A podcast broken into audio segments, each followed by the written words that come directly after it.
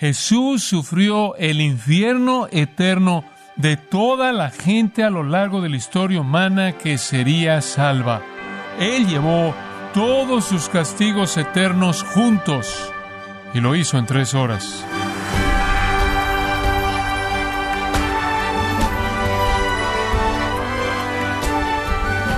Le saluda su anfitrión Miguel Contreras, dándole la bienvenida a esta edición de Gracia a vosotros con el pastor John MacArthur. Así como la caída del muro de Berlín dio acceso al mundo a los alemanes de parte oriente, que estaban por el muro separados, el desgarre del velo del templo con la muerte de Cristo le garantizó a los creyentes libre acceso a Dios al concluir su separación de él. ¿Cuál es la importancia doctrinal del desgarre del velo del templo? El día de hoy, John MacArthur nos explica los detalles de este maravilloso evento, conforme continúa su mensaje cuando Dios visita el Calvario, y esto es parte de la serie El drama divino de la redención, aquí en Gracia a vosotros. Regresamos a Marcos capítulo 15 y la crucifixión de nuestro Señor Jesucristo. Marcos 15, versículo 22. Tres características salen de este relato. Tres características separadas. Primero, vemos al Salvador y la consumación de su sacrificio. Después vemos al centurión y la confesión de su fe. Y después vemos a las mujeres y la confusión en sus mentes. En primer lugar, el Salvador y la consumación de su muerte en los versículos 33 al 38. Aquí está el punto alto de la historia de salvación. Esta es la muerte de Cristo. El Señor para este momento ya había hablado tres veces. Él ya había dicho, Padre, perdónalos porque no saben lo que hacen. Y después le dijo a Juan el apóstol, he aquí tu madre. La tercera cosa que dijo fue al ladrón penitente cuando dijo, hoy estarás conmigo en el paraíso. Y entonces era el mediodía.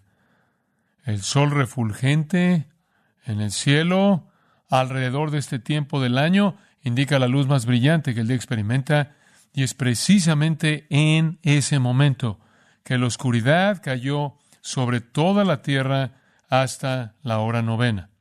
Durante tres horas el infierno vino al Gólgota, conforme Dios desató el castigo eterno a la intensidad máxima sobre su Hijo. Es en esas tres horas que Él llevó en su cuerpo nuestros pecados. Es en esas tres horas que Él fue hecho pecado por nosotros. Es en esas tres horas que Él llevó la maldición. Y en la hora novena terminó. A las tres en punto terminó. Y Marcos registra la cuarta afirmación de nuestro Señor, Eloi, Eloi, lama sabactani, que traducido es Dios mío, Dios mío, ¿por qué me has desamparado? Lo primero que dijo después de que las tinieblas terminaron. Al oírlo, y lo oyeron porque habló fuerte, Oh, dijeron, está llamando Elías. Escuche, ¿oyeron lo que dijo en el idioma de ellos, en arameo? Eloi, Eloi, Dios mío, Dios mío. ¿Ellos sabían eso? Más ridículo. ¿Qué tan profunda es esta blasfemia? Empeora. Versículo 36. Y corrió uno y empapando una esponja en vinagre y poniéndola en una caña, le dio a beber, diciendo, dejad, veamos si viene Elías a bajarle. No sé lo que usted ha pensado de eso en el pasado, pero eso es simplemente más del mismo ridículo, eso es simplemente más del mismo abuso, más de la misma burla y blasfemia. Este es un vinagre de vino barato consumido por soldados, normalmente mezclado con agua. Oh, démosle algo de tomar. Eso va a prolongar su vida un poquito. Y si prolongamos su vida un poquito, quizás Elías se aparecerá y lo rescatará. Después, en el versículo 37, tenemos estas palabras muy simples. Mas Jesús, dando una gran voz, expiró. ¿Por qué un grito fuerte? Porque él ha dicho, como los evangelios lo registran, nadie me quita mi vida yo la pongo de mí mismo. Él no murió porque no podía respirar, él no murió porque se le acabó la fuerza, él dio una gran voz, él gritó con una voz fuerte. En Juan 19, 28, después de que se le dio a Jesús el vinagre, dice en el versículo 30, Juan 19, 30, cuando Jesús hubo tomado el vinagre, dijo, y esto es lo que gritó, consumado es. Tetelestai, una palabra. Ha sido logrado. Ha sido logrado. Y habiendo inclinado la cabeza, entregó el Espíritu. Un grito fuerte. Lo que sucedió es sorprendente. Y Marcos nos habla de dos eventos inmediatos. El primero está en el versículo 38. Entonces el velo del templo se rasgó en dos, de arriba abajo. Había como una docena de cortinas en el templo. Pero esta era la cortina más importante porque separaba el lugar santísimo del lugar santo, el lugar santísimo al que nadie podía entrar más que el sumo sacerdote una vez al año, para rociar sangre sobre el propiciatorio, sobre el arca del pacto, para hacer expiación por la nación en Yom Kippur, el día de la expiación. Esto simbolizaba la separación del pecador de Dios. Y todo básicamente estaba estructurado en torno a ese lugar santísimo, el cual estaba aislado y escondido, en donde Dios moraba y nadie tenía acceso a él, nadie. Y todas las capas más allá de eso protegían esa área interior y ahora fue totalmente abierto precisamente en el momento a las tres de la tarde cuando los sacerdotes comenzaban a matar a decenas de miles de corderos de la Pascua para que la gente pudiera comer la comida de la Pascua esa tarde. Marcos no nos dice, pero Mateo sí, que hubo otro milagro que sucedió en el momento en el que el velo fue rasgado. Mateo 27, 51 dice, la tierra tembló y las rocas se partieron. Este es un terremoto lo suficientemente poderoso como para partir rocas, una experiencia aterradora. Y por cierto, los terremotos en la escritura con mucha frecuencia son como las tinieblas. Se lo leí antes, que el día del Señor está asociado no solo con las tinieblas, sino con terremotos grandes. Cuando Moisés se reunió con Dios en el Sinaí para recibir la ley, el monte entero se sacudió mucho. Éxodo 19, 18. El Salmo 18, 7 dice, la tierra fue conmovida y tembló. Se conmovieron los cimientos de los montes y se estremecieron porque se indignó Dios. Salmo 68, 8. La tierra tembló ante la presencia de Dios. El Sinaí mismo fue movido ante la presencia de Dios, el Dios de Israel. El profeta Nahum escribe, Nahum 1.5, los montes tiemblan delante de él y los collados se derriten. La tierra se conmueve a su presencia y el mundo y todos los que en él habitan. Los judíos sabían si conocían su escritura, que las tinieblas significaban juicio y el terremoto significaba juicio. Esta es la razón por la que cuando usted entra al libro de Apocalipsis y usted llega al día final del Señor, el día del Señor escatológico, hay mucha descripción acerca de terremotos globales masivos y un terremoto que va a ser más allá de cualquier cosa que el mundo ha experimentado jamás. Otro milagro sucedió según Mateo 27, 52 y 53, y se abrieron los sepulcros, y muchos cuerpos de santos que habían dormido se levantaron, y saliendo de los sepulcros después de la resurrección de él, vinieron a la santa ciudad y aparecieron a muchos, muchos. Esto prefigura la resurrección. Entonces, ¿se apareció Dios en el Calvario? Sí, se apareció. Se apareció en el Calvario, se apareció en las tinieblas, se apareció en el terremoto, se apareció en la rotura del velo y se apareció en la apertura de las tumbas dando vida a los santos muertos. Él dio a conocer su presencia. El versículo 39 nos lleva a la segunda escena aquí, la confesión del centurión, la confesión del centurión. Cuando el centurión, que estaba frente a él, viendo que después de clamar había expirado así, dijo, verdaderamente este hombre era hijo de Dios. El centurión está involucrado en la ejecución, tiene que estarlo. Él es un comandante de cien hombres, esa es la razón por la que es llamado un centurión. Él es un soldado de carrera, él es un buen soldado, él es un soldado confiable, él es un soldado endurecido por la batalla, él es un tipo de soldado de botas en el suelo, que conoce la muerte, sabe lo que es matar y sobrevivir. Él ha estado vigilando a Jesús. Él está supervisando el escuadrón de ejecución. Probablemente tuvo una función clave en el arresto y todo lo demás que pasó. Los azotes. Él es un testigo ocular de todo, lo más probable desde el arresto de Jesús en las primeras horas del viernes en el jardín hasta este momento final. Él lo vio todo, los juicios falsos, el abuso, el escupirle, los golpes, las bofetadas, el menosprecio, la burla, el ridículo. Él vio a Jesús recibirlo. Él no vio venganza. Él oyó lo que Jesús dijo. Quizás lo oyó decir, Padre, perdónalos porque no saben lo que hacen.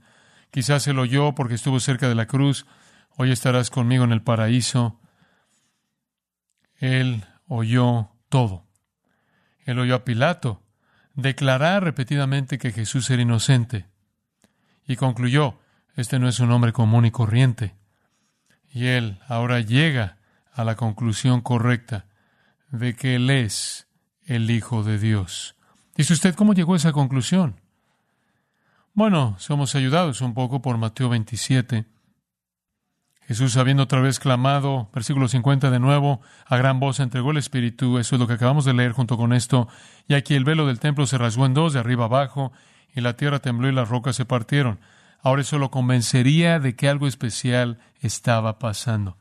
Y se abrieron los sepulcros y muchos cuerpos de santos que habían dormido se levantaron, y saliendo de los sepulcros después de la resurrección de él, vinieron a la santa ciudad y aparecieron a muchos. Ahora el centurión, y los que estaban con él, guardando a Jesús, visto el terremoto y las cosas que habían sido hechas, temieron en gran manera y dijeron, verdaderamente este era hijo de Dios. Temieron por las tinieblas, temieron por el terremoto. En Lucas 23, Lucas nos da su relato, versículo 47, cuando el centurión vio lo que había acontecido, dio gloria a Dios, diciendo, verdaderamente este hombre era dikaios, la palabra griega para justo. Entonces él alaba a Dios. Él declara que Jesús es justo y afirma que es el Hijo de Dios. No sé qué más sabía, pero realmente no tenía que saber mucho más y no sé cómo consiguió toda esta información. Pero Pablo, en el camino a Damasco, fue por la intervención soberana y divina de Dios, regenerado y convertido en un momento del tiempo. Y al ladrón en la cruz le dio vida un espíritu soberano en medio de su ridículo. Y aquí está este soldado gentil, el primer convertido a Cristo después de su crucifixión. Y él no está solo, los otros soldados con él tuvieron la misma respuesta. Algunas cosas maravillosas pasaron en el Calvario. Un judío, un judío blasfemo fue salvado, el ladrón. Un gentil, unos cuantos gentiles. Los soldados blasfemos fueron perdonados y salvados.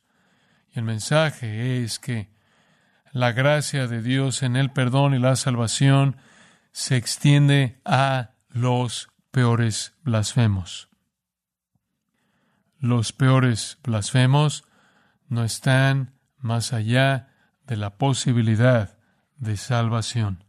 Por otro lado, Lucas 23, 48 dice, y toda la multitud de los que estaban presentes en este espectáculo, viendo lo que había acontecido, se volvían golpeándose el pecho. Hmm, ya no es tan chistoso. No fue tan chistoso. después de la oscuridad y los terremotos horrendos que los asustaron. No tan chistoso cuando se enteraron de que el velo había sido rasgado de arriba abajo. Se fueron. No dice nada acerca de que creyeron, pero creo que algunos de ellos creyeron. En Hechos capítulo 2, algunos de ellos debieron haber estado ahí en el día de Pentecostés y tres mil se arrepintieron, creyeron y fueron salvados. Y unas cuantas semanas, miles y miles más. Entonces lo que usted tiene ilustrado en el momento mismo de la muerte de Cristo es el propósito de su muerte, salvar a pecadores penitentes, al judío primero y al gentil. Entonces vemos la consumación acerca de Cristo, la confesión acerca del centurión, tercer punto, la confusión de las mujeres, versículos 40 y 41. Este es un comentario interesante. También había algunas mujeres mirando de lejos. Aquí vemos un grupo pequeño de mujeres fieles. Estas son mujeres que comenzaron a seguirlo cuando estaba en Galilea, según el versículo 41. Le seguían y le servían o le ministraban y otras muchas que habían subido con él a Jerusalén. Sabemos todo acerca de los hombres, ¿no es cierto? Sabemos de los apóstoles y los conocemos, pero hubo un grupo de mujeres que había estado con él desde sus días en Galilea desde el comienzo del ministerio Galileo. Allá atrás, al principio de su segundo año de ministerio, ahora estamos al final del tercer año, entonces había mujeres que lo habían seguido por dos años. Eran discípulas verdaderas, amaban a Cristo, son creyentes en el Salvador. Francamente, ahora están desconcertadas, están desanimadas, están devastadas, no encuentran explicación. Juan, de hecho, dice que cuando Jesús fue crucificado, estaban de pie cerca de la cruz.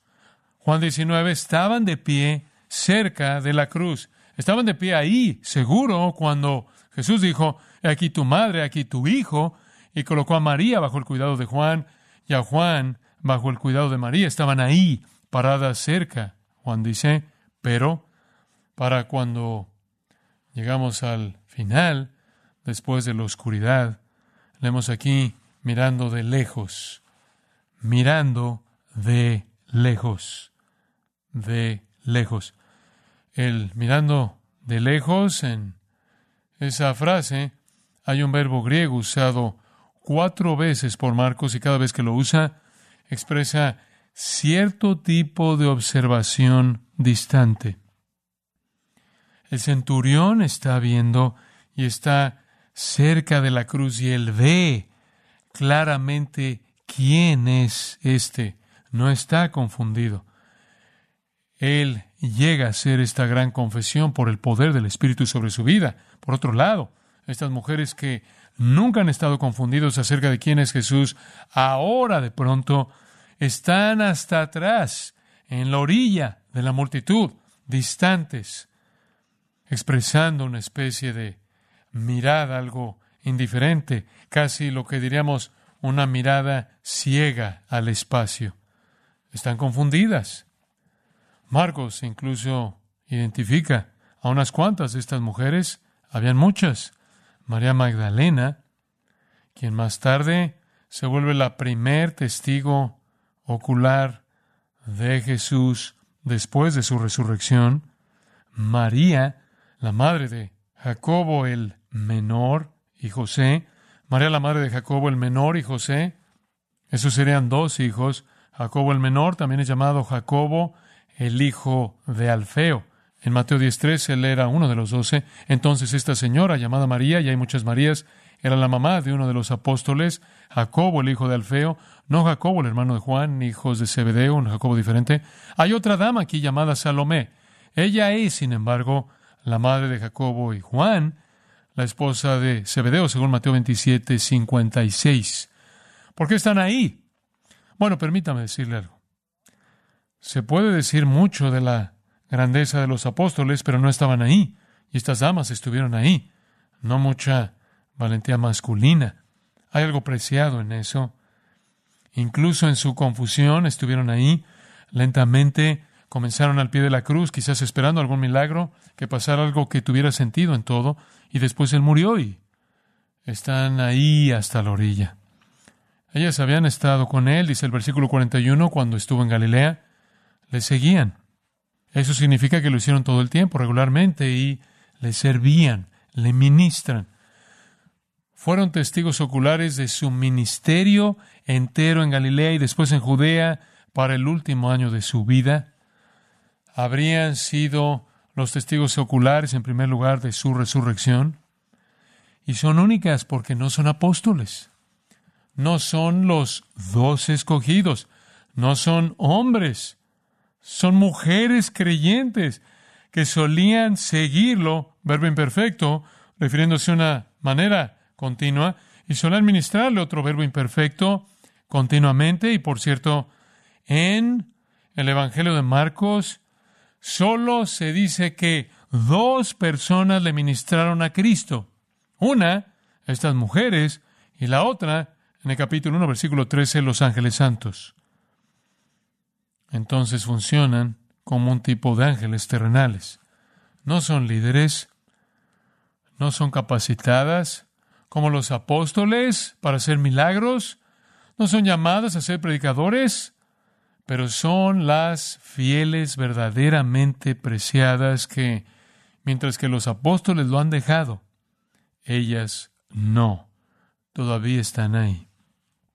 Y serán recompensadas, porque serán las primeras en verlo el domingo por la mañana.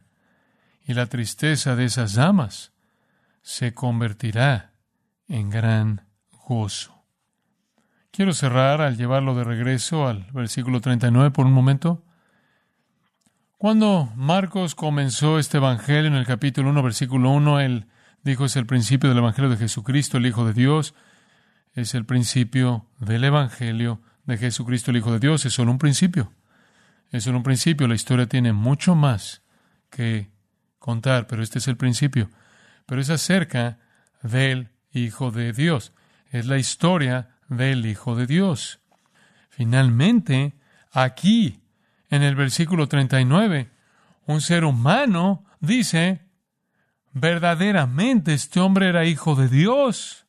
Y le gustaría saber que esta es la primera vez en todo el Evangelio de Marcos que algún humano ha dicho eso. Es casi como si Marcos espera hasta la cruz para que alguien diga, este es el Hijo de Dios. O el Padre lo dijo. El Padre lo dijo en el capítulo 1, versículo 11, en su bautismo, este es mi Hijo amado. El Padre lo dijo en su transfiguración en el capítulo 9. El Padre lo dijo desde el cielo, este es mi Hijo amado. Y por cierto, los demonios lo dijeron, capítulo 1, versículo 24, 3, versículo 11, 5, versículo 9. Los demonios lo llamaron el Hijo de Dios. Entonces el cielo lo ha dicho y el infierno lo ha dicho. Y finalmente un hombre lo dice. ¿Y qué hombre? ¿Un gentil? ¿Un soldado romano? ¿La cabeza del escuadrón de ejecución? Y todos nosotros también lo decimos. ¿No es cierto? La historia de Marcos es escrita con el propósito mismo que Juan da. Estas se han escrito para que creáis que Jesús es el Cristo, el Hijo de Dios, y para que creyendo tengáis vida en su nombre. Para todos los que creen que Él es el Hijo de Dios, del centurión en adelante, la promesa es que usted tiene vida en su nombre. Padre, no tenemos palabras para expresar la profundidad de nuestra gratitud a ti por despertar nuestros corazones muertos y darnos vida, por abrir nuestros ojos ciegos, por dejarnos ver, por abrir nuestros oídos sordos para que pudiéramos oír y creer que este es el Hijo de Dios, el único Salvador. Gracias porque nos diste ojos para ver más allá del ridículo y la burla y la broma, hasta la verdad. Nosotros que una vez, antes de que éramos salvos, también éramos blasfemos, porque cualquiera que no ama al Hijo y confiesa al Hijo como Señor, ha cometido un crimen atroz contra ti. te ha blasfemado a ti porque tú eres el que dijo, este es mi hijo amado, a él oíd. Crean en él, reconozcanlo. Confesamos nuestra propia traición y nuestra propia blasfemia hasta ese día cuando nos despertaste. Te agradecemos, Señor, por el regalo de salvación. Es un regalo, no puede ser ganado, solo puede ser recibido por la fe. Gracias por el testimonio de ese centurión. Finalmente, después de 15 capítulos y 39 versículos, una persona dice lo que la historia entera busca probar.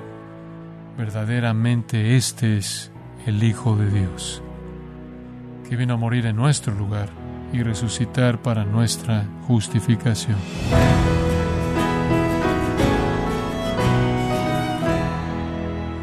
John MacArthur nos enseñó que Dios visitó el Calvario apareciendo en la oscuridad, en el terremoto, rasgando el velo, abriendo tumbas y dando vida a los santos que habían muerto.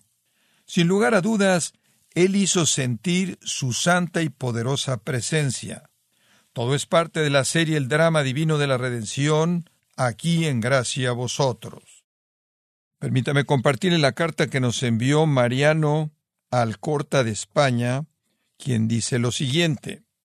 Buenos días, me llamo Mariano, escribo desde España, y solo quisiera pedir que le transmitan al pastor John MacArthur mi agradecimiento por escuchar cómo traza la palabra de nuestro Dios y el fruto que procede de la transparencia de sus mensajes. Solo deseo buscar a Dios con mucha fuerza. Gracias, muchas gracias a Mariano por su carta que nos alienta, una vez más nos alienta a saber cómo Dios está obrando en nuestros oyentes a través de su palabra aquí en gracia a vosotros. Si tiene alguna pregunta o desea conocer más de nuestro ministerio, como son todos los libros del pastor John MacArthur en español, o los sermones en CD que también usted puede adquirir, Escríbanos y por favor mencione la estación de radio por medio de la cual usted nos escucha en gracia a vosotros. Es importante conocer no solo el país y ciudad de donde usted nos escucha, sino también la radio.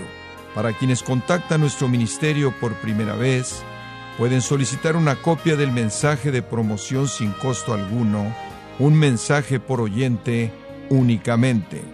Si usted vive en los Estados Unidos o Puerto Rico, escríbanos a Gracia Vosotros, P.O. Box 4000, Panorama City, California 91412. O puede escribirnos a través del siguiente correo electrónico radio arroba gracia.org. En nombre del pastor John MacArthur, de nuestra asistente administrativa Jessica Fonseca, así como del personal, queremos darle las gracias invitándole para que nos acompañe en la próxima edición y juntos continuar desatando la verdad de Dios un versículo a la vez, en gracia a vosotros.